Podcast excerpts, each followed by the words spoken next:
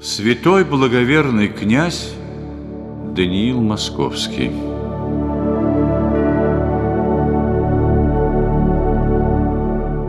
Конец XIII века был сложным не только для Византии, где император согласился на церковную унию вопреки желанию народа и духовенства. Это время было непростым и для нашего Отечества. Русь лежала под тяжелым ордынским игом, с севера рыцари-крестоносцы грабили и разоряли ее города, а внутри страны брат восставал на брата. Междоусобица раздирала русские княжества.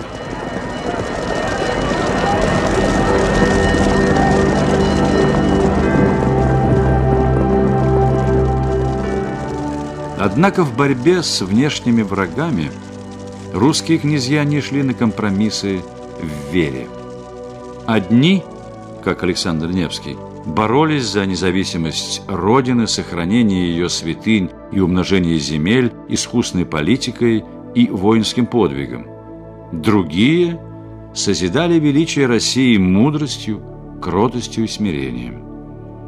Таким князем был младший сын Александра Невского Даниил. Он первый положил начало собиранию русских земель в единое государство.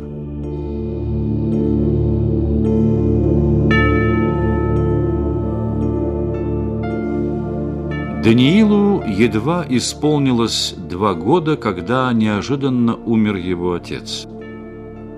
Старшие братья начали междуусобную брань за великокняжеский престол. Про младенца Даниила в начавшихся усобицах забыли, и он долго не получал своей доли наследства.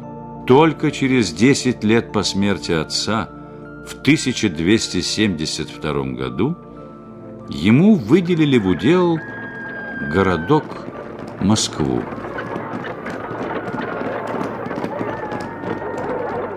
Это был самый маленький, самый бедный удел из всего наследия Александра Невского. Однако Даниил остался доволен и этим. Он не стремился искать себе иных приобретений, отнимать города у других князей, а вместо этого – попытался превратить свою вотчину в цветущий удел.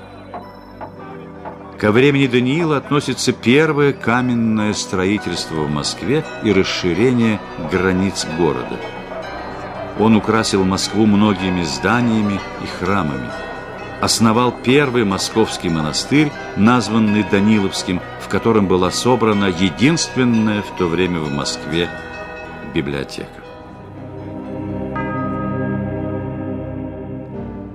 Подобно своему отцу, князь Даниил отличался не только воинской удалью и храбростью, но кротостью и миролюбием.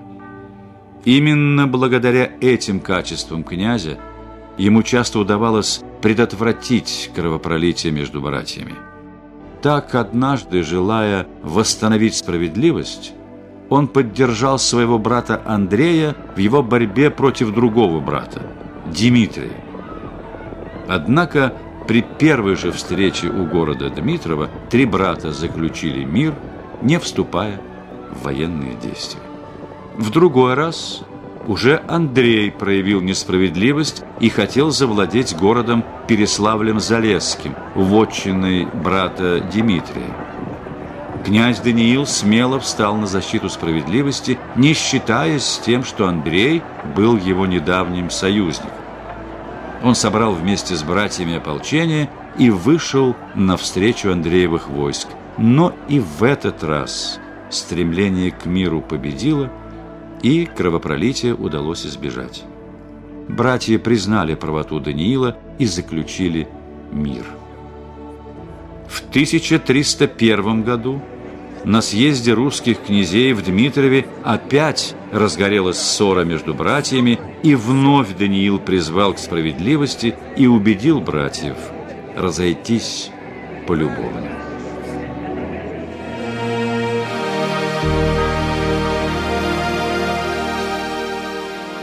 Даниил никогда не брался за оружие чтобы захватить чужие земли, никогда не отнимал собственности у других князей. В 1300 году Рязанский князь Константин решил подчинить себе московское княжество и призвал себе на помощь ордынское войско. Не дожидаясь нападения, князь Даниил пошел с войском к Рязани, разбил неприятеля, взял в плен Константина и истребил множество ордынцев. Это была первая победа над войском Золотой Орды. Победа не громкая, но замечательная, как первый порыв к свободе Руси от монгольского ига. Разбив рязанского князя, Даниил не воспользовался победой, чтобы отобрать его земли или взять богатую добычу, как это было принято в те времена, а показал пример истинного нестяжания и братолюбия. Он держал у себя в Москве брата не как пленника, а как гостя. Тем и примирил его с собой. За это неустанное стремление к единению и миру уважали и любили князя Даниила. Его приглашали на княжение в Великий Новгород. Племянник Даниила, князь Иван Дмитриевич, умирая бездетным, завещал ему Переяславское княжество. Даниил остался верен Москве. Он не стал переносить столицу княжества в более сильный и многолюдный Переяславль. Этим было положено начало объединению русской земли в единую державу. Так из бедной деревушки на берегу реки Москвы выросла первопрестольная столица. Скудный московский удел еще при жизни Даниила сделался великим княжеством московским, а сам он – без кровопролития и междуусобных браней стал первым московским великим князем. Князь Даниил в самом расцвете своих лет оставил княжество сыну и удалился в основанный им монастырь, приняв иноческий постриг.